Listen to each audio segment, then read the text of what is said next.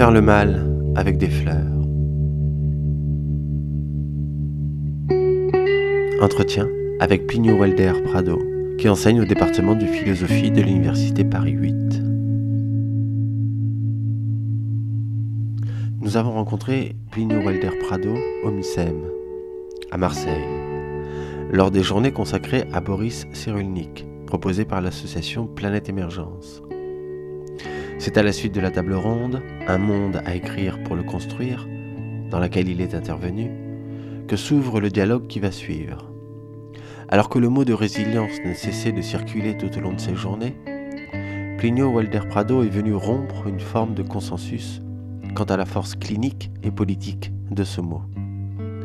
Dans la souffrance, il y a quelque chose qui me fait souffrir, qui n'est pas moi, mais le monde, la société, et dont je n'ai pas à guérir.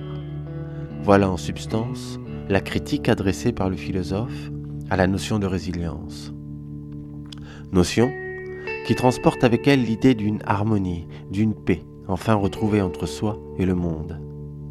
Critique ici du philosophe qui vise à réinjecter une conflictualité nécessaire avec ce qui m'entoure, plutôt qu'une guérison qui, en définitive, serait peut-être rien d'autre qu'une adaptation aux lois du monde tel qu'il est, c'est-à-dire en dernier recours, aux lois du néolibéralisme exigeant de nous, toujours davantage, de nous adapter à ces contraintes, à ces fluctuations, aux valeurs de la réussite. Rencontre, discussion avec Plinio Walder Prado, philosophe, qui enseigne au département de philosophie de l'Université Paris 8.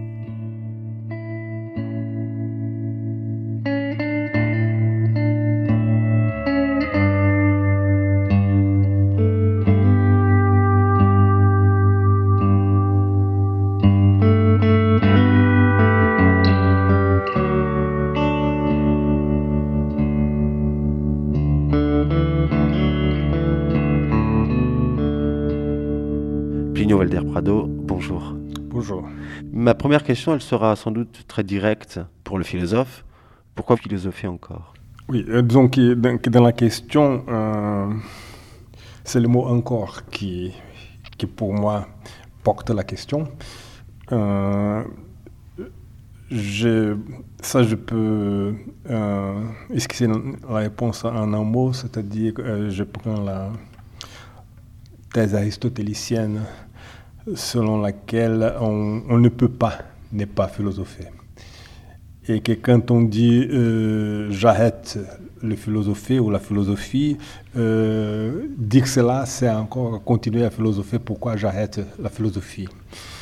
Et, on pourrait trouver des exemples. Par exemple, Wittgenstein, lorsqu'il finit les, les Tractatus Logico-Philosophicus, euh, avec cette idée qui est la fin du livre, c'est la fin de la philosophie pour lui, et puisque ce qu'il cherchait dans la philosophie, il démontre qu'il ne pourra jamais le dire.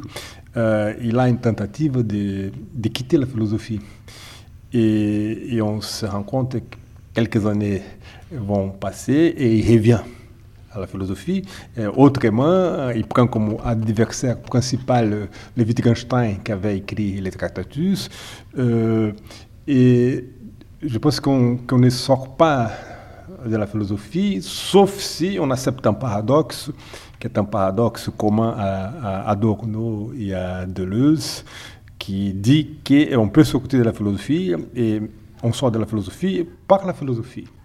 Euh, donc je fais la philosophie, ce que tout Deleuze essaie de faire, ce qui aussi annonce euh, dans, dans, notre registre complètement différent, Adorno aussi, une sortie de la philosophie et, par la philosophie. Donc il n'y a pas de, euh, pas de possibilité de ne pas philosopher en, ce sens-là, même si euh, ça ouvrait d'autres questions, euh, même si, je dis en deux mots, d'une part, ça devient clair pour moi, plus que jamais que philosophie, c'est indissociable d'une façon de vivre, d'une manière de vivre, d'un style de vie, euh, et qui, euh, je dirais que euh, continuer le philosopher ou, poursuivre la philosophie, c'est de plus en plus clair aussi qui est cela exige qu'on, en quelque sorte, qu'on quitte l'université. J'ai département de philosophie, si je puis dire. C'est-à-dire qu'il faut que je m'explique avant que, ça suscite des malentendus. Euh, je vais dire que tant que la philosophie est une philosophie universitaire et une philosophie académique, euh, une philosophie euh, scolaire, pour ne pas dire scolastique, euh, ce n'est plus la philosophie au sens où nous sommes en train de parler, c'est-à-dire ce que Châtelet, François Châtelet appelait la philosophie vivante. Et la philosophie vivante, c'est une philosophie qui essaie d'être un vécu, disons comme ça, une philosophie qu'il faut vivre dans sa façon d'organiser sa vie, d'organiser son quotidien déjà, euh, dans les décisions qu'on prend. Euh, Nietzsche reste le modèle près de nous le modèle par excellence, c'est-à-dire que même la diététique, euh, elle est où, est-ce que je vais habiter, où est-ce que je vais passer l'automne, tout cela, c'est indissociable de, la philosophie. Et je pense que cette façon-là, euh, elle suppose qu'on résilie un certain contrat avec l'université. Ça ne veut pas du tout dire que je vais demander la retraite ou, ou, démissionner, euh, mais même dans l'université, euh, il faut, et c'est ça que j'essaie de faire avec mes moyens et avec les étudiants qui sont avec moi, même dans l'université, il faut trouver en dehors de l'université. Même si c'est dedans, physiquement, géographiquement, on est dans les salles, occupe les salles, mais quand on est là entre nous, on essaie d'ouvrir un espace qui est hors université, donc on essaie de déjouer une série de contraintes euh, universitaires euh, et essayer d'aller vers la chose qu'il faut penser, travailler, etc. Mais du coup, par exemple, lorsque il vous arrive de dire que euh, l'essence de l'université, c'est la littérature. Est-ce que vous faites référence du coup à une autre université, à une autre type d'université? Euh, Bon, d'abord, cette, hypothèse-là euh, que j'ai risquée, euh, je la dois beaucoup, pas seulement, mais beaucoup à Roland Barthes. et il y a chez Roland Barthes quelque chose d'analogue à ce que je viens de dire, c'est-à-dire qu'il y a chez Roland Barthes euh, je, vais, dire les tout derniers Barthes, mais peut-être au moins les Barthes qui quittent la sémiologie, les Barthes qui commencent à travailler sur les, fragments d'un coup amoureux jusqu'à la fin au Collège de France. Il y a cette idée euh, que la littérature est une manière de vivre. Alors que j'étais en train de dire jusqu'à maintenant que la philosophie est une manière de vivre. Et Barthes dit la même chose, mais sauf qu'il dit c'est la littérature. Et, il parle de sa conversion à la littérature. Donc on va se convertir à une nouvelle façon de vivre qui est la littérature. Et, avec en plus cette, cette, maxime éthique, qui je pense que c'est facile, c'est aisé de, de l'articuler avec la philosophie, à savoir, dit-il, euh, j'essaye de vivre selon les nuances que m'apprend la littérature. Euh, ben, on pourrait dire littérature, euh, écriture, et écriture, euh, écriture philosophique. Donc, je suis un peu dans ce carrefour-là, dans cette confluence-là entre écriture, littérature et philosophie. et, mais l'hypothèse, qui est une hypothèse qui a suscité quelquefois des, des controverses, là où je fais des conférences, cette hypothèse, elle est, tributaire euh, bon, historiquement déjà, de ce qui a été un moment fondateur de l'université, qui était son moment humaniste. Je pense au Trecento, euh, ceux qui, Erasme, qui préparent euh, euh, cette sorte de de, de, de, direction générale selon laquelle l'université, finalement, elle, elle, est là pour former des humains. Hmm. Euh, et, les spécialisations, la professionnalisation comme on dit aujourd'hui, ça vient après. Mais ce qu'il faut, c'est obtenir que les gens accèdent à, un certain point de vue euh, sur, sur ce que c'est qu'être humain, la signification de l'humain. Et ça vient donc de la grande tradition littéraire des, humanistes, des premiers humanistes, qui est elle-même une reprise des traditions philosophiques. Et donc là, il y a, euh, euh, c'est ça qui m'a poussé à dire que les, les noyaux de l'université, qui était le noyau, la promesse de l'université, c'était cette promesse-là. Euh, cette promesse-là s'était fondée sur la grande tradition Pétrarque et Erasme, qui eux-mêmes reprennent les, stoïciens, Sénèque, euh, jusqu'à le socratisme.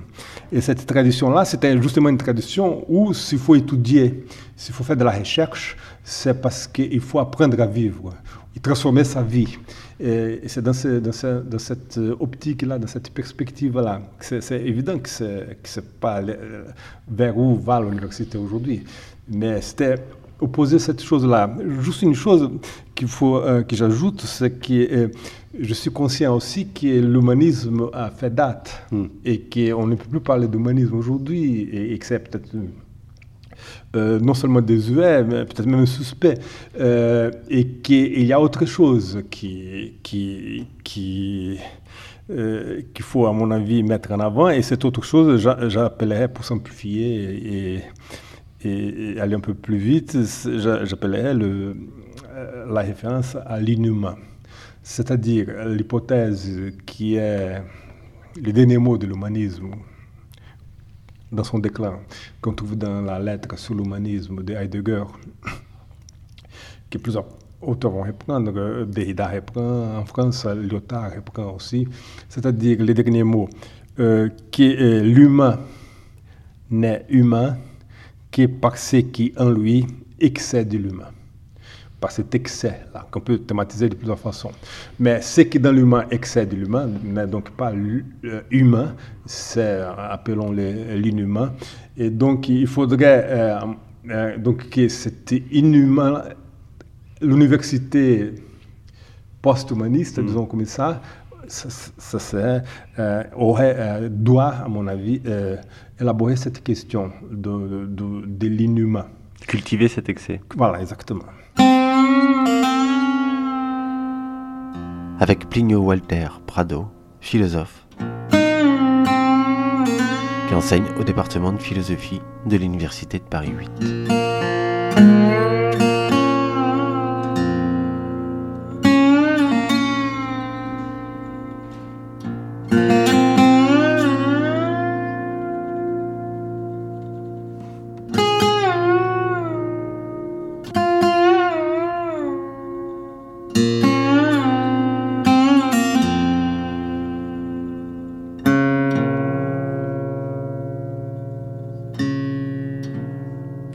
Vous êtes intervenu euh, donc euh, au MUSEM euh, dans cette table ronde Un monde à écrire pour le construire.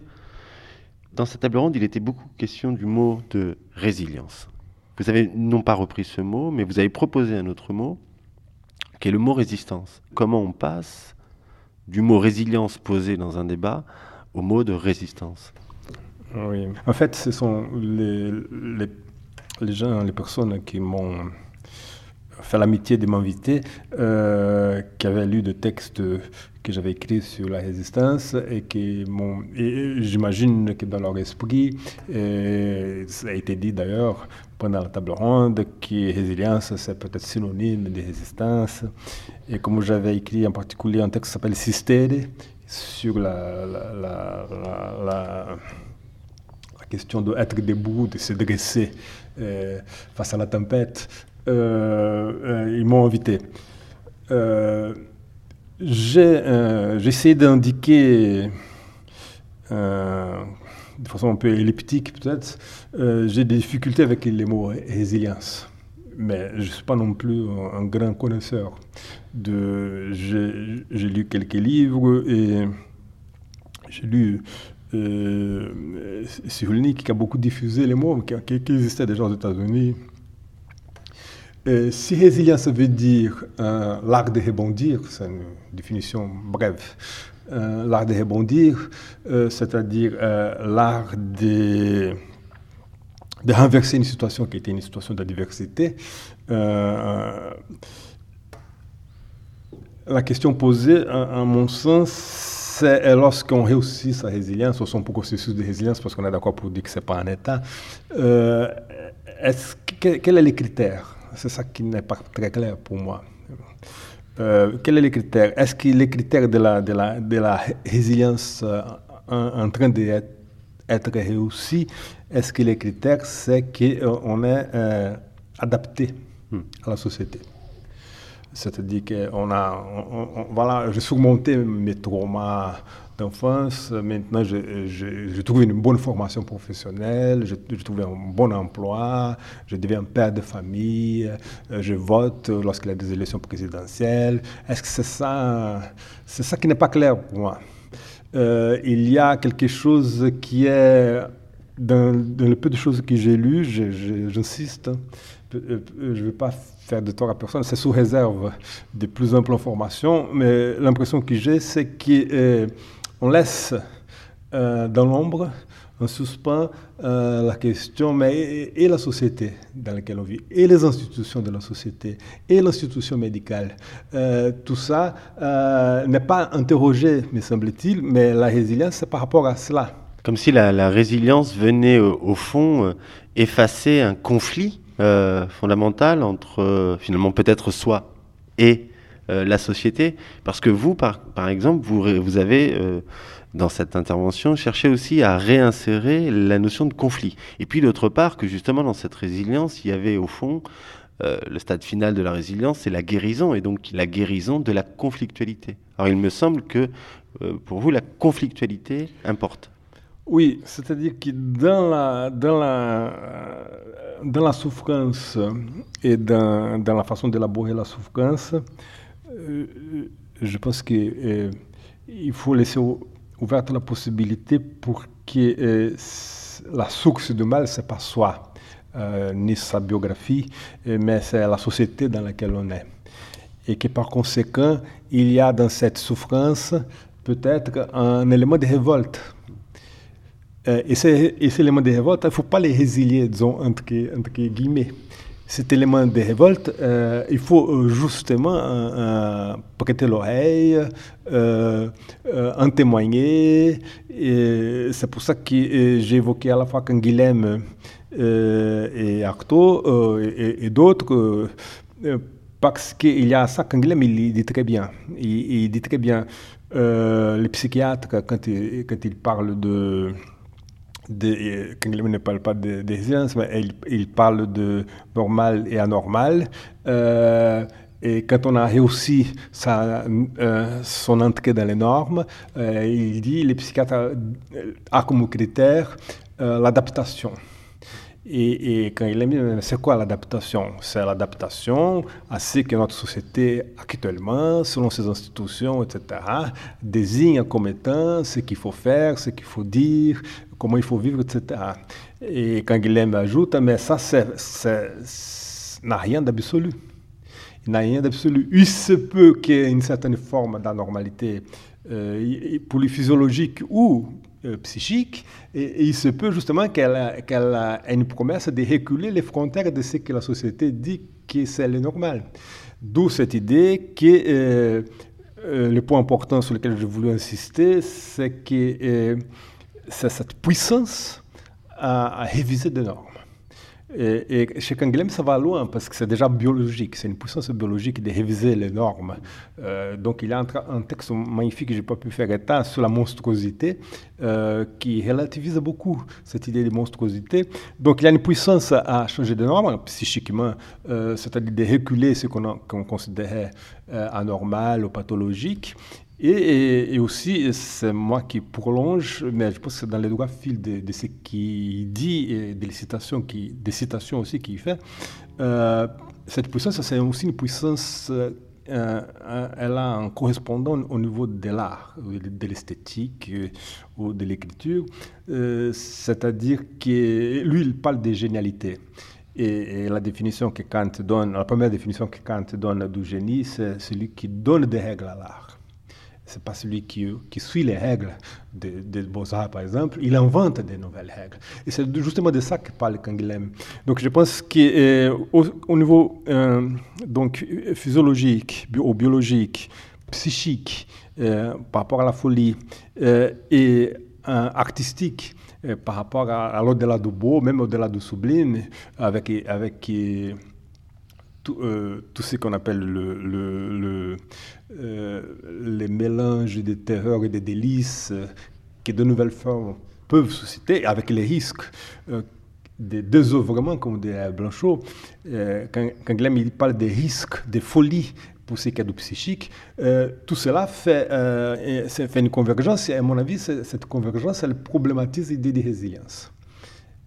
parce que il me semble, mais encore sous réserve, il me semble que la résilience fait fond sur un état de normes. Un état de normes. Je suis prêt à réviser dès qu'il demande quelqu'un si vous allez interviewer quelqu'un qui vous démontrera que c'est pas ça, etc., je suis les premiers à réviser. Mais est-ce que justement, euh, vous ne pointez pas cela dans la notion de résilience? Parce que aussi, au fond, elle est peut-être attachée à la notion de guérison. Et j'ai l'impression que la notion de guérison, vous la critiquez là aussi. C'est ça. Euh, parce que, euh, bon, la guérison, elle fait fond sur l'idée de santé. Et il n'y a rien de plus compliqué que cette idée de santé qu'appelle-t-on santé aujourd'hui hein, Dans notre société, justement, hein, de l'hygiénisation générale, qu'appelle-t-on santé. Euh, et, donc, euh, par provision, ma, thèse minimale, c'est celle que je trouve dans, dans les textes de Canguilhem, à savoir que l'homme est naissant que lorsqu'il est capable de plusieurs normes, c'est-à-dire lorsqu'il est plus que normal. Donc cette idée me semble très intéressante d'être plus que normal. Euh, et en disant ça, Canguilhem, il déjoue l'opposition normale pathologique. Euh, J'ai dans ce sens la, la résilience et l'idée de santé. Euh, disons, je citais aujourd'hui un petit peu Antonin Artaud, euh, le texte d'Artaud sur Van Gogh, où Artaud passe son temps à dire Van Gogh n'est pas fou, ou alors il y a un autre type de folie qui, lui, il appelle l'aliénation authentique, c'est-à-dire, chez Artaud, c'est carrément une résistance. Euh, c'est-à-dire que je, je, ne supporte pas cette société avec sa paresse, sa lâcheté, son hypocrisie. Euh, entre euh, adhérer à ça ou devenir un vrai humain, je préfère devenir un vrai humain, mais dans ce contexte-là actuel, le vrai humain est justement l'aliéné authentique. Mm. C'est très fort, fortement posé chez Artaud. Et je pense que cette, cette, c'est une résistance justement à l'idée de, santé. Euh, et l'autre texte que je n'ai pas cité, mais que je citais, si j'avais, enfin, peut-être que si on aura l'autre occasion de discuter avec les amis, euh, c'est évidemment, ce sont les textes de Nietzsche. Parce que Nietzsche, euh, Nietzsche c'est assez, impressionnant, en particulier les derniers livres, Etiomo, euh, quand on sait la vie terrible et, dure en souffrance de, Nietzsche, euh, presque aveugle très tôt, à la trentaine, euh, courbé, en voyageant de pays en pays pour trouver un endroit où il peut respirer un peu, avec plein de symptômes. et on commence par, par une phrase du genre Heureusement, j'ai toujours eu une très bonne santé. Euh, donc j'ai cette chance, je joue d'une grande forme, etc.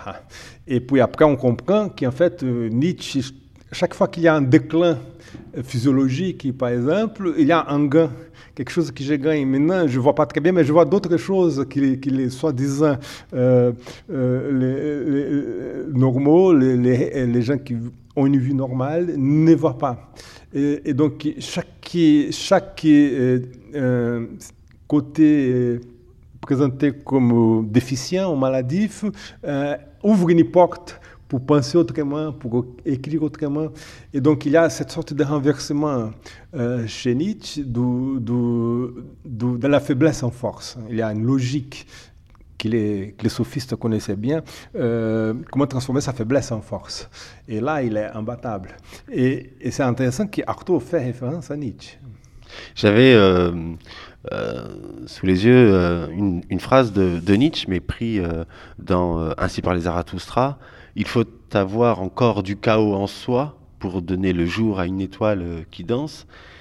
Et puis vous, vous avez cité Baudelaire, j'ai cultivé mon hystérie avec jouissance et terreur. Euh, au fond, à, vous entendre et en reprenant ces deux citations, et si on la relie à ce que vous venez de, dire, on a le sentiment que pour vous, finalement, l'artiste, vous parlez aussi de Dostoevsky, que son écriture était de cultiver d'une certaine manière euh, son épilepsie. On a l'impression que pour vous, l'artiste, son geste de création ou son geste ou ce qu'il a à faire, c'est finalement, au fond, de travailler un endroit d'inadaptation, euh, comme si l'artiste, profondément pour vous, il était rebelle, et euh, d'une certaine manière malade. Oui, rebelle sans, sans doute. Un, malade justement avec toutes les réserves dont nous sommes en train de parler. C'est-à-dire que euh, quand Artaud parle de malade, il dit ce que la société appelle malade. Euh, ceci étant dit, là c'est un peu compliqué. Ceci étant dit, il faut, je pense que je suis d'accord avec une remarque très fine de Derrida sur Artaud. Euh, il dit euh, ne faut pas dénier qu'Artaud était malade. Qu'il souffrait. Qu'il voilà, souffrait, qu'il a des diagnostics de schizophrénie, de paranoïa. Euh, il dit qu'il ne faut pas dénier ça.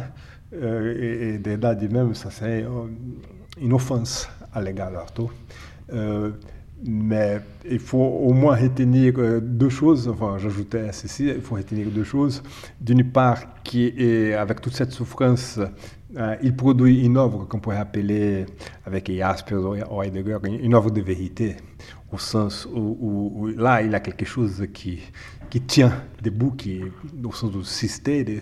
Et, d'autre part, euh, que dans cette œuvre, euh, il, il, diagnostique la société comme étant malade. Nous sommes dans une société malade et qu'il appelle parfois la bourgeoisie, inerte. Il y a tout un vocabulaire pour désigner cette société malade. Et la pointe de cette société malade, ce sont les médecins et les psychiatres. Et les hôpitaux, euh, ils disent qu'ils sont malades. Et il de montrer que, les psychiatres qui l'ont torturé, comme il dit, euh, c'était eux les vrais fous, dans leur façon de dire euh, Monsieur Artaud, nous allons redresser votre écriture. Artaud dit On a dit ça à Van Gogh, il n'a pas supporté, et moi je ne supporterai plus qu'on vienne me dire ça. Nous allons redresser votre écriture, votre littérature. Monsieur Artaud, vous délirez. Et, et dit, quand Van Gogh a entendu ça, il s'est donné la mort parce qu'il savait qu'elle avait raison. Et Artaud dit, je ne supportais pas qu'un autre psychiatre vienne me dire ça. Euh, donc il y a, il y a tous ces problèmes-là. Euh, il reste qui est une question que Jaspers pose dans son livre sur euh, Strindberg et, et Van Gogh. Mm -hmm.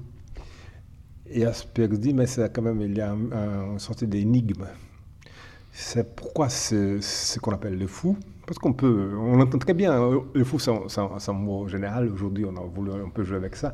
Euh, techniquement, on appelle soit schizophrène, soit paranoïaque, dans les cas dont nous parlons. Euh, mais aspect voilà, la question est pourquoi cette, œuvre de ce qu'on appelle le fou a cette puissance qu'on ne trouve pas dans, les autres œuvres? Pourquoi elle a cette puissance? Et, il dit euh, qu'il est allé voir une exposition de peinture. Euh, Van Gogh était déjà euh, connu. et il dit, voilà, beaucoup de, peintres européens maintenant essayent de mimer les fous. Il dit, c'est affreux, c'est faux. On ne peut pas mimer un fou. Euh, et donc, il, il, est assez dégoûté de voir les, peintres qui veulent faire le fou parce que Van Gogh, enfin, les vrais, euh, avait aussi euh, des, chefs-d'œuvre, disons comme ça. et Jasper dit, à l'époque, dans d'autres siècles, il parle de des siècles où c'était les hystériques qui faisaient des chefs-d'œuvre, ou qui étaient des grands mystiques. Il dit les hystériques, on peut encore imiter euh, moi, j'imagine que c'est parce que l'hystérie elle-même, c'est une maladie qu'on appelle des, limitations. On peut imiter l'imitation, mais les schizophrènes, euh, on ne peut pas les imiter. Euh, mais l'énigme, c'est comment se fait-il que cette puissance vient de cela?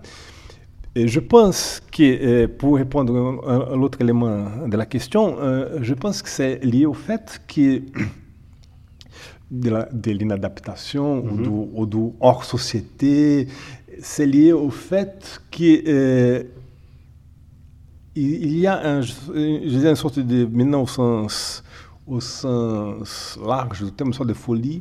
Cette folie, on peut la nommer de plusieurs façons, mais je nommerai de deux façons. Une, c'est euh, euh, vivre l'infini. Vivre l'infini.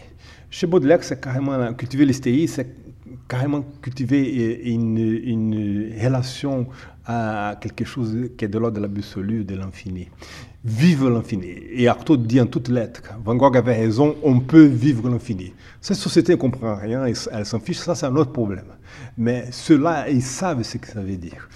Et donc je pense qu'il y a ces rapports-là. Qu'est se trouve-t-il aujourd'hui? Peut-être qu'on ne, peut accéder à ça qu'en euh, devenant fou par rapport à la société? Qui empêche ça. Ça, me semble évident que ça, c'est fort clos de la société. Et l'autre chose, qui est, une autre façon, à mon avis, de dire la même chose, euh, qui est peut-être plus encore euh, importante, c'est essayer de vivre comme on, on, écrit ou comme on peint, et essayer de peindre ou d'écrire comme on vit. C'est-à-dire essayer de, essayer de donner une unité euh, à, la vie et à l'œuvre, ou à la vie et à la pensée. Penser comme on vit, vivre comme on pense. Et il y a un mot très bien là-dessus de Deleuze, dans un petit livre sur Nietzsche, pas son livre Nietzsche, la philosophie, mais un petit livre de présentation de Nietzsche. Euh, Deleuze dit tout Nietzsche a ça comme horizon, c'est-à-dire la, la coïncidence de sa vie, de sa pensée. Il dit, mais justement, ça, c'était le projet de Parménide et des présocratiques. Et ça, c'est interdit pour nous. Soit on, va avoir des, des, des, gens qui vont devenir fous parce qu'ils essaient de vivre comme ils pensent, soit des gens qui, qui refusent, de, vont, qui vont dissocier la pensée et la vie et qui vont avoir une vie médiocre euh, parce qu'elles n'accèdent pas à la pensée. Mais cette union-là, c'est ça euh, la folie des Oderling l'exemple de Deleuze. Et Deleuze dit, mais peut-être qu'un jour, il arrivera une, un autre avenir, un autre, un autre monde, une autre société, où on pourra reprendre ces, ces projets euh, présocratiques sans devenir fou. Mais aujourd'hui, ce qui... Il y a une phrase, malheureusement, je n'ai pas présent à l'esprit, mais je peux même vous, vous l'envoyer. Elle est très, très belle, de Van Gogh.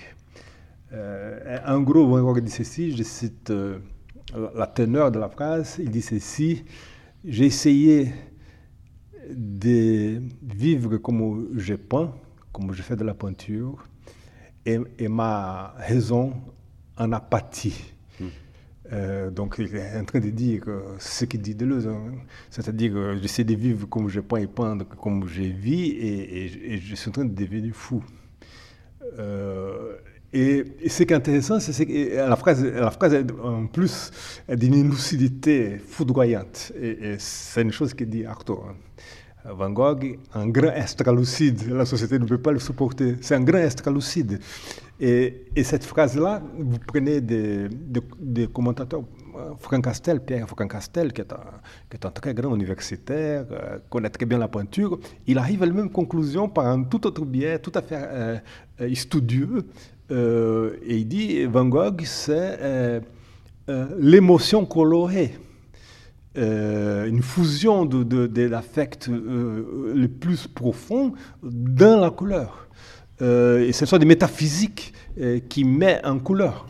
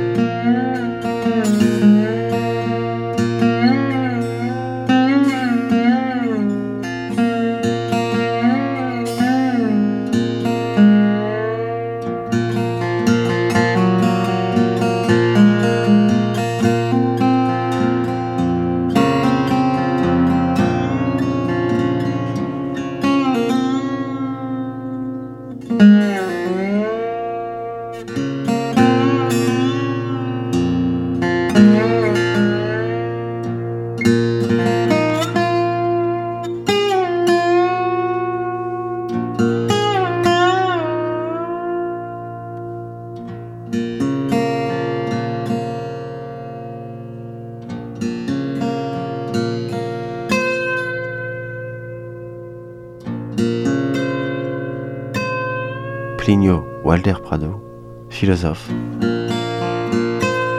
au département de philosophie de l'Université Paris 8. Un, texte euh, intéressant de euh, c'est le de la fin. Euh, il a plus de 80 ans quand il écrit L'abrégé de la psychanalyse. Et Freud, il dit ceci l'idée de à peu près ceci. L'idée de, guérison, de santé, ou des, mois, un mois sain, c'est une pure fiction. Il dit ça. C'est une pure fiction. En revanche, dit-il, euh, l'idée de, de, la souffrance et d'un moi malade, c'est pas une fiction du tout. C'est très intéressant. Euh, c'est très intéressant. Donc, et je pense que c'est, j'improvise là, mais je rattache ça bien volonté aux, thèses de malaise dans la civilisation, parce qu'il y a chez Freud cette idée qu'au euh, fond, soit on survit euh, on assure l'autoconservation, mais euh, alors là, la santé, euh, c'est les prix qu'il faut payer. On, une idée de santé, en tout cas, c'est les prix qu'il faut payer pour vivre, survivre, assurer l'autoconservation, c'est produire. soit on refuse tout ça et c'est la folie ou la mort. mais donc il y a chez Freud cette outre le fait qu'il a une clinique, que l'horizon de la clinique pour Freud, c'est quand même une sorte de guérison, euh, il y a chez Freud quand même, dans les textes euh, fondamentaux, euh, des doutes profonds sur cette chose-là. Et dernière remarque là-dessus, Freud dit qu'on ne peut pas... c'est difficile de diagnostiquer une société comme un tout parce que l'idée des diagnostics, c'est-à-dire de, la distinction entre euh, normal, pathologique, santé ou maladie, c'est une distinction qui sont, qui sont, ce sont des distinctions qui sont euh, instituées à l'intérieur d'une société. Euh, et si cette société est entièrement malade, ce sont, font partie de la maladie et on ne saura pas que, nous sommes tous malades. Et, et il y a quand même un, critère qu'il appelle un processus civilisatoire. Euh, et ces critères, c'est, dit-il, euh, la condition humaine est traversée par un conflit entre l'autoconservation un excès pulsionnel. Je, résume un, peu violemment, mais au fond, c'est ça. Euh, il faut assurer l'autoconservation, créer des institutions, une civilisation, une culture, mais d'autre part, nous sommes constitutivement traversé par un excès pulsionnel euh, et, qui, peut se transformer en fantasme, un, symptôme ou euh, éventuellement une œuvre d'art. Mais il y a cet inhumain dont on, parlait, tout à l'heure.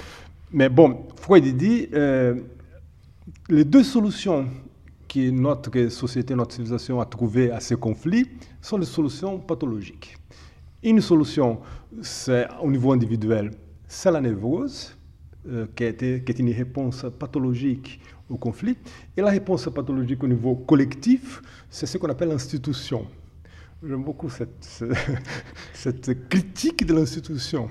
Et dit l'institution, au fond, c'est la névrose au niveau collectif avec en particulier sa composition de répétitions qui définit les institutions. Qu'est-ce qu'il entend par institution quand il emploie ce mot? Donc, non, euh, il, voilà, il entend euh, la famille, le travail, la religion, peut-être, j'imagine, la langue. Et, mais c'est surtout le fait que, que les institutions, l'entreprise par exemple, elle est marquée par une compulsion de répétition, l'éducation. Et cette compulsion de répétition est de type névrotique, dit-il. Et donc les solutions que nous avons pu trouver euh, sont elles-mêmes pathologiques. Donc à ce niveau-là, des textes fondateurs, il y a une mise en, cause, une, relativisation. Freud qui savait très bien que chacun, je vais dire comme ça de, façon euh, simple, mais je pense qu'il est euh, irréfutable, que chacun a un grain de folie. Qu'il appelle parfois l'infantile en chacun. Chacun a un grain de folie. et, c'est d'ailleurs la raison pour laquelle on, a, on peut on peut se comprendre entre normaux et, fous. On peut se comprendre parce que ce n'est pas une différence de nature, c'est juste une différence de degré. Donc c'est euh, une chose que Foucault a compris à un moment donné, l'histoire de la folie, les mots et les choses. Foucault salue Freud d'avoir rétabli euh, ou, essayer de nouer un dialogue euh, entre les fous et, les médecins. après, il y a d'autres textes de Foucault plus compliqués et, discutables peut-être aussi, mais il a compris ce moment-là. Et il y a ça chez Freud, qui il y a une sorte de communication euh, possible entre, entre la folie et la raison, disons. Et dans les cas, euh, juste par libre association, dans les cas d'Artaud euh, regardant les tableaux de Van Gogh, c'est évident. Artaud comprend la folie peinture de Van Gogh, il comprend dès l'intérieur. Euh, on a même pu dire que c'est des schizophrènes et schizophrènes. Et, là, il y a quelque chose qui passe. Et, je, suis désolé pour pour les amis psy, le texte fulgurant d'Artaud. C'est fulgurant euh, comme, il, comme, il, comme il saisit, jusqu'au niveau de technique, hein, de, de, de, pattes de couleur, la façon de jeter les pattes de couleur sur le tableau. Il comprend tout ça euh, dans, dans, depuis l'intime de Van Gogh. Vous avez aussi euh, fait référence à un, un, livre de Sartre, Saint-Genet. Et puis vous avez identifié euh, que Sartre a vu là un paradoxe euh, chez Genet, que vous avez nommé comme un savoir échoué chez, euh, chez Jean Genet. Est-ce que vous pouvez parler de cela? Bon, non, savoir échoué, c'est moi qui ai enchaîné avec Samuel Beckett, c'est une expression de Samuel Beckett, à partir de, de, commentaires que fait Sartre de. L'idée de, l'idée de Sartre qui, qui va en plus empirer avec la publication, il va empirer la situation de Jean Genet, qui va rester sans écrit pendant assez longtemps. Euh, l'idée de Sartre, c'est que euh, Jean Genet, il était un otage, disons comme ça, otage d'un mal profond, la partie obscure en lui, on peut appeler la, la, part maudite ou la part inhumaine lui. Il était harcelé par ça. Euh, il avait besoin d'écrire. Il écrit en particulier, il y a deux textes auxquels fait référence à ça. Un, c'est le journal d'un voleur.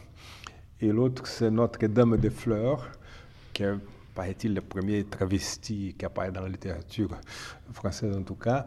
Euh, c'est des textes terribles, fulgurants aussi, foudroyants, une expérience foudroyante. et Sartre dit, et c'est un journal de voleur, dans, voleur, c'est un journal de désintoxication, tout en nous infectant, nous les lecteurs, avec la chose dont il se débarrasse. Euh, et après, il est, il est reconnu, il, est, il, devient, il est accepté dans les milieux académiques. Euh, j'imagine qu'il y a de, des, programmes, d'agrégation en littérature qu'il faut lire Jean Genet. Il rentre dans l'institution, je pourrais répondre les mots de Freud, il rentre dans l'institution, comme Baudelaire rentrait dans l'institution. Tous ces, bandits marginaux sont rentrés dans l'institution. Et du coup, il, il, va une carrière euh, dans le conformisme. Et là, il est dépossédé de, de, tout ce qui faisait la, force, et même la source, les ressources euh, de, son écriture. Euh, et, et donc c'est là que, que j'ai résumé ça en disant que Tandis que celui qui cultive paracèse, qui cultive son mal et qui, ne, prétend pas devenir maître de son mal, euh, ou de le dissiper ou s'en guérir, pour reprendre les mots, celui-là, il, perd quelque chose parce qu'il est dans une sorte de souffrance, mais il gagne euh, pour ce qui est de, la force d'écriture. Euh, D'où la formule qui perd gagne en matière d'art et d'écriture. Euh, et, j'ai rapproché ça de Samuel Beckett, mais il faut voir. Euh, il y a chez Samuel Beckett le thème constant de fidélité à l'échec. Il faut être fidèle à l'échec. Euh, et je pense que c'est l'échec, euh, je prendrais aujourd'hui, en tout cas, euh, dans un sens général, c'est-à-dire notamment au sens échec par rapport à tout ce que la société définit comme réussite, comme succès. Euh, y compris les prix Nobel.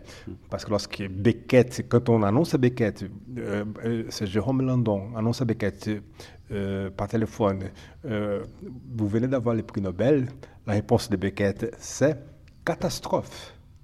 Quelle catastrophe donc voilà, donc je pense que, que, c'est par rapport à ces, idées de réussite, je, je, peux bien comprendre que c'est catastrophique pour Beckett aller là en, Suède, euh, avec tous les, tous les gens en cravate, en, train de faire des discours, euh, alors qu'il est ailleurs, justement, plus près d'Actos, sans doute. Euh, et donc, il dit catastrophe. mais échec aussi, je pense, mais tout ça, il faudrait peaufiner, échec aussi au niveau de l'écriture, c'est-à-dire que la chose qu'il faut dire, j'arriverai jamais, et, c'est très bien comme ça, parce qu'elle ne se laisse pas dire. Euh, donc, l'innommable. pour moi, c'est un, des, sommets, peut-être le sommet, l'innommable. Euh, donc, et, c'est là que Beckett écrit euh, à, plusieurs reprises l'artiste, c'est celui qui sait échouer. Il y a, a aussi l'humour beckettien. Il faut savoir échouer. Euh, il y a un savoir-faire qui est l'échec. Il faut savoir échouer. L'artiste, est celui qui sait échouer comme nul autre ose échouer. Donc il faut oser échouer.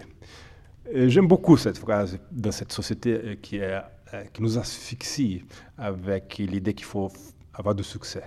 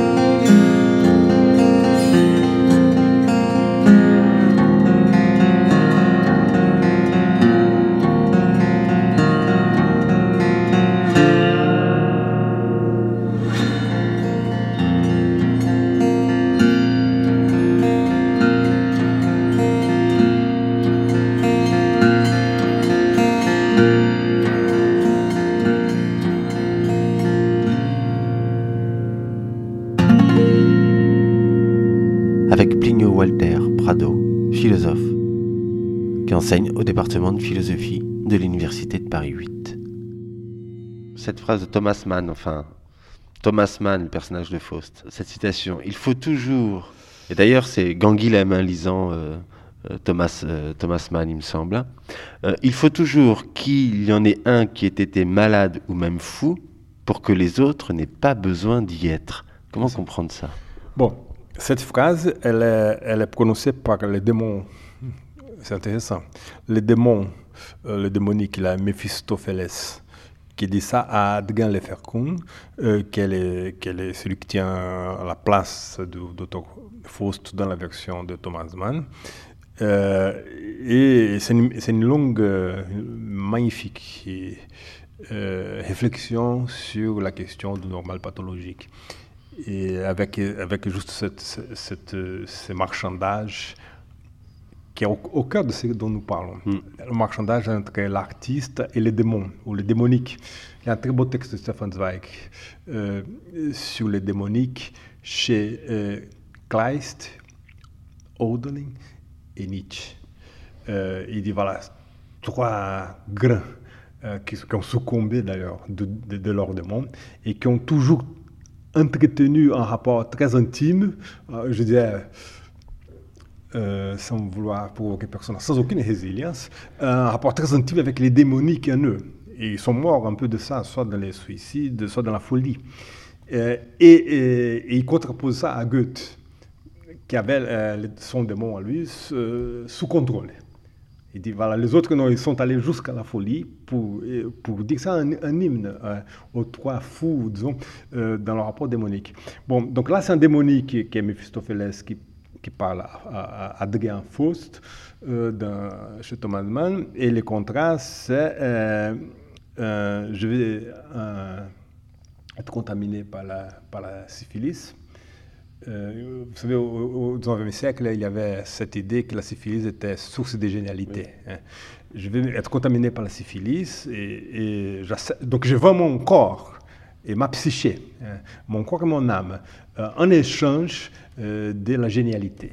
Et la génialité, je vais créer donc la nouvelle musique, qui en fait c'est la musique de Schoenberg, euh, qui, que Thomas Mann euh, transcrit avec beaucoup de technicité dans les livres, que je vais inventer les dodécaphonismes. Euh, grâce en quelque sorte à une maladie sexuelle. C'est comme si j'attrapais le sida et, et, en échange, je vais faire une peinture éblouissante qu'on n'oubliera plus jamais. Et, cet échange-là dit bien qu'est-ce que, qui veut dire euh, cultiver quelque chose. Il faut quitter la norme et la normalité pour que mon pinceau ou ma, plume ou mon clavier puisse accéder à quelque chose d'inconnu, d'inédit ou d'inouï.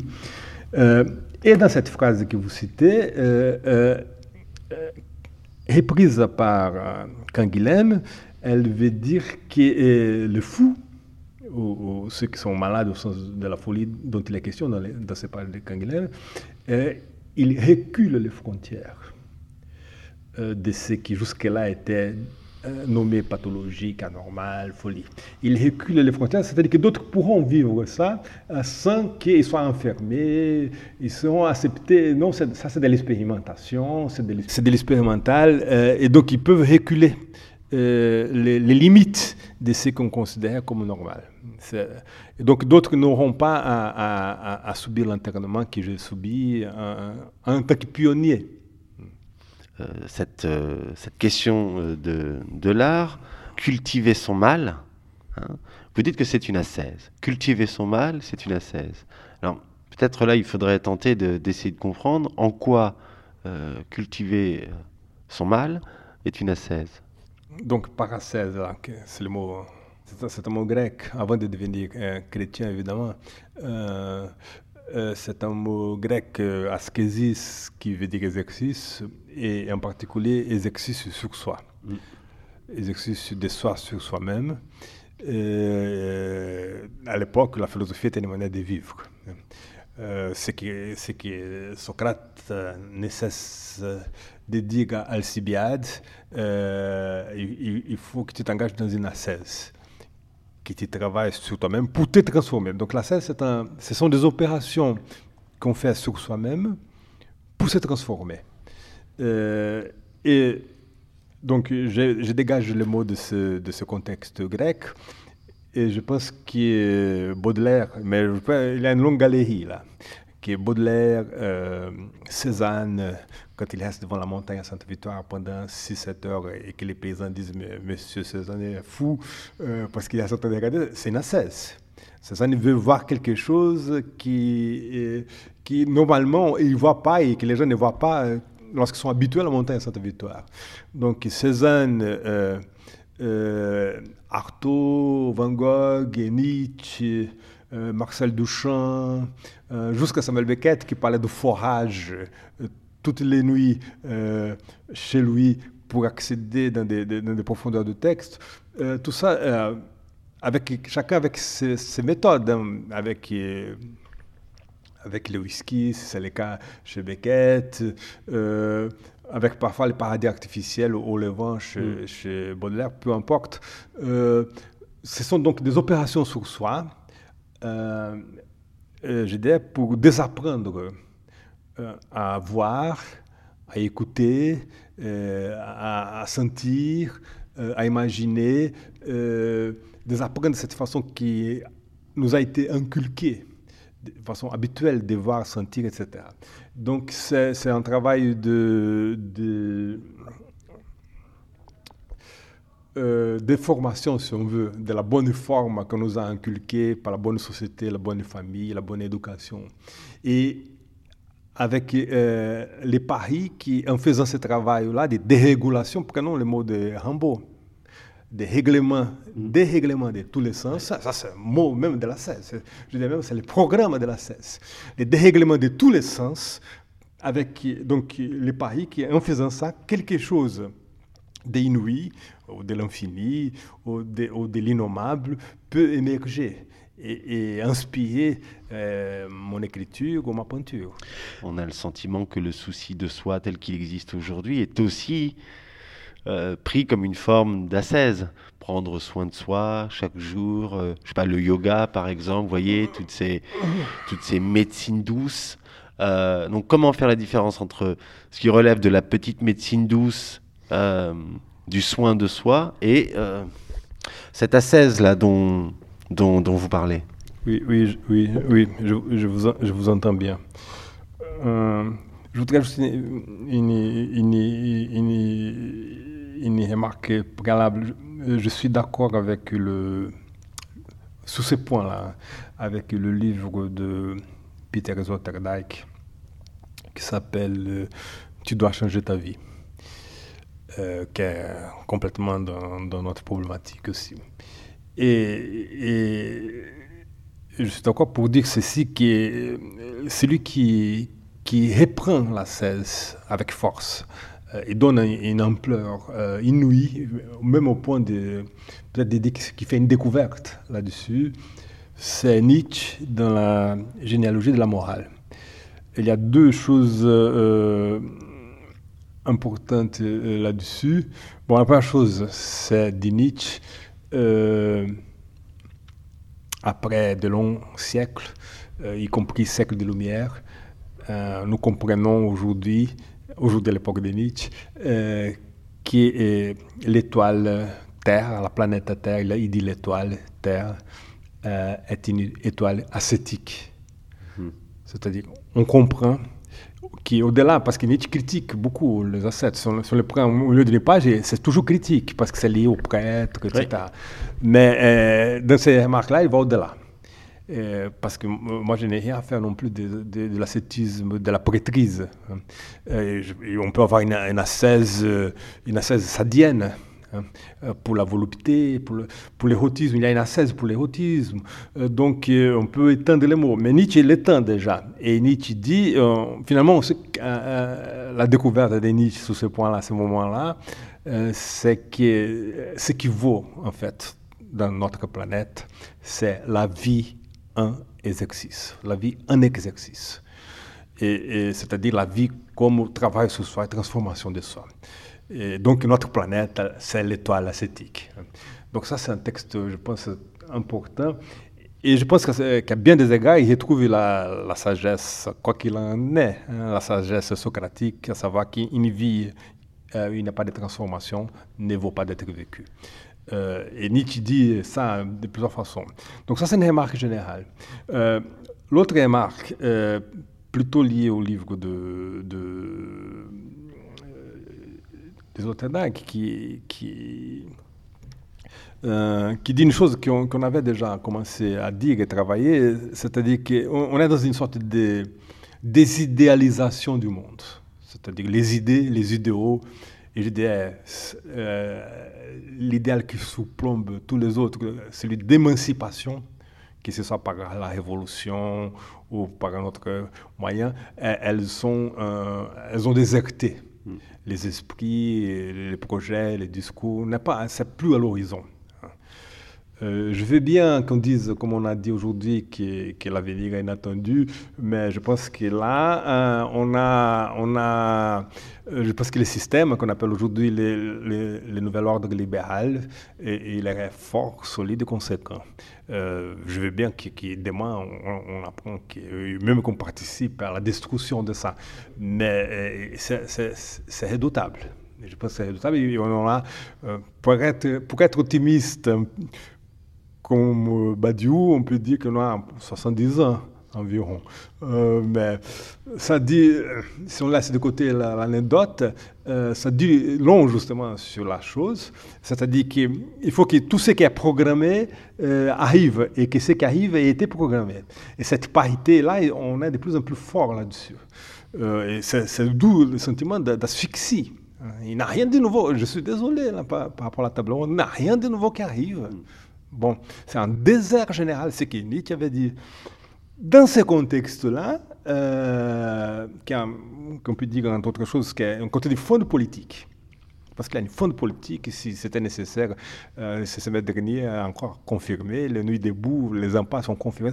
Il y a une fond politique, je pense, entre parenthèses, que dans cette fond politique, euh, être de gauche, encore, euh, je pense qu'il faut essayer de garder le sens, mais s'il y a un sens, il est vraiment minimal. Et pour moi, ce sens tient en deux mots. D'une part, être de gauche, c'est être en dehors des, institutions politiques. On peut pas être, il n'y a pas de parti politique de gauche. Euh, donc, euh, si être de gauche est possible, c'est en dehors des institutions politiques. Et deuxième chose, être de gauche, c'est encore faire en sorte que quelque chose d'autre puisse arriver mais ce n'est pas dans l'agenda, si j'ose dire. Euh, bon, dans ce contexte-là, euh, il reste euh, l'exercice, la vie en exercice et la thèse. C'est la thèse aussi de, de, Sloterdijk. Et, c'est un peu ce qu'anticipait Nietzsche. Hein. Nietzsche, il, est quand même, il, a vu beaucoup de choses, le et ça aussi. Et, donc là, je, m'inscris dans ça aujourd'hui, c'est-à-dire euh, tout ce qu'on peut faire d'opérations ce soir, dont les, artistes sont pour moi des modèles. Enfin, les artistes que nous avons cités. Hein. Aujourd'hui, je ne euh, je sais pas très bien, mais les artistes dont nous avons parlé. Euh, mais là-dessus, vous avez raison de poser la question, elle est partout la question des exercices sur soi. Et chaque fois que c'est assez effrayant, chaque fois que je parle de ça, c'est un consensus général qui m'effraie. Euh, tout le monde, les gens pensent que c'est exactement ce qu'ils font. Euh, c'était déjà dur pour, euh, Foucault les années 80, début des années 80, il allait en Californie parler de culture de soi et les gens qui faisaient de la musculation euh, dans les académies de, musculation là, disaient mais c'est exactement ce que nous faisons ici. Et alors, tâche à Foucault de dire non, mais on va nuancer un peu. Bon, donc tout le monde aujourd'hui fait du yoga, de la méditation, de euh, auto-aide. Euh, et la résilience, ça fait partie aussi de ce marché général, disons sans, critiquer rien du tout, mais il y a quand même un grand marché général euh, de comment s'occuper de soi, comment euh, résilier, assurer sa résilience, construire son identité. Euh, pourquoi? Parce que tout ça manque, évidemment. Les gens sont dans un, dans une, dans, dans, un état d'angoisse plus ou moins inavoué. Et, donc, tout, il y a un grand marché. L'angoisse, un grand marché. La souffrance, tout le monde sait, la souffrance psychique, c'est un, excellent marché. donc, le libéralisme fait. Euh, euh, il assure ses rentabilités aussi sur ça. il faudra donc distinguer euh, euh, et Zoteda, qui lui, ne fait pas à première vue, il fait un catalogue euh, tout au long du livre. Il y a une bonne dizaine de, domaines d'exercices, y, y, compris le, y compris le sport. Mhm. Parce que c'est évident que dans les sports, il y a la question de l'exercice, euh, il y a la question de l'autodépassement, euh, il y a les coachs, hein, il y a des coachs pour la résilience aussi. Hein. Il y a des tuteurs de résilience, des coachs de résilience. Donc on est dans cette problématique générale. Je pense que cette problématique générale, c'est ça qui est, très dur. Cette problématique-là, c'est euh, la façon dont on, on reprend et, les systèmes se reproduisent en reprenant cette découverte nietzschienne qui est l'enjeu, c'est la vie en exercice. On donne une sorte de vulgate euh, de ça, euh, qui est en Amérique latine, euh, les livres qu'on appelle des hautes aides sont, battent tous les records de vente. Et tout le monde que, que je côtoie, on, parfois ils même ose me conseiller euh, de regarder tel ou tel livre d'Oted, euh, et même de me proposer de faire, si je veux gagner de l'argent, de faire ça. Euh, donc il y a une demande, comme on dit, et un bon rapport offre-demande. Il faut, à mon avis, distinguer ça, parce qu'il faut bien voir que la cesse dont nous parlons avec dit Chartot, Van Gogh, Beckett, Baudelaire, c'est d'une autre trempe. C'est d'une autre trempe et, elle, est, radicalement euh, euh, en rébellion par rapport au statu quo euh, et, elle est aussi très dangereuse. Hein, c'est-à-dire que c'est là où je peux basculer dans, dans quelque chose qui n'a pas de retour. La folie, l'errance, la misère aussi, euh, et tout cela, et ils ont accepté ça. Euh, donc il, y a quelque chose de profondément radical, je pense, dans cette, dans cette lignée-là, euh, qui n'a rien à voir. L'auteur qui est plutôt du, côté de, l'adaptation. Mm. Je pense que ce qui, qui, traverse tout ce que nous sommes en train de dire, c'est y compris la question de la résilience, qui n'est pas une résistance, donc en ce sens-là. Euh, peut-être une résistance, il faut résister à la résilience aussi. Euh, c'est le problème de l'adaptation. Ce que Lacan a critiqué à sa façon lorsqu'il disait qu'il ne voulait pas savoir des égo-psychiatries américaines qui étaient au service de la libre entreprise. Question, je pose juste question à nos amis. Hein. Est-ce que la résilience n'est pas au service de la libre entreprise?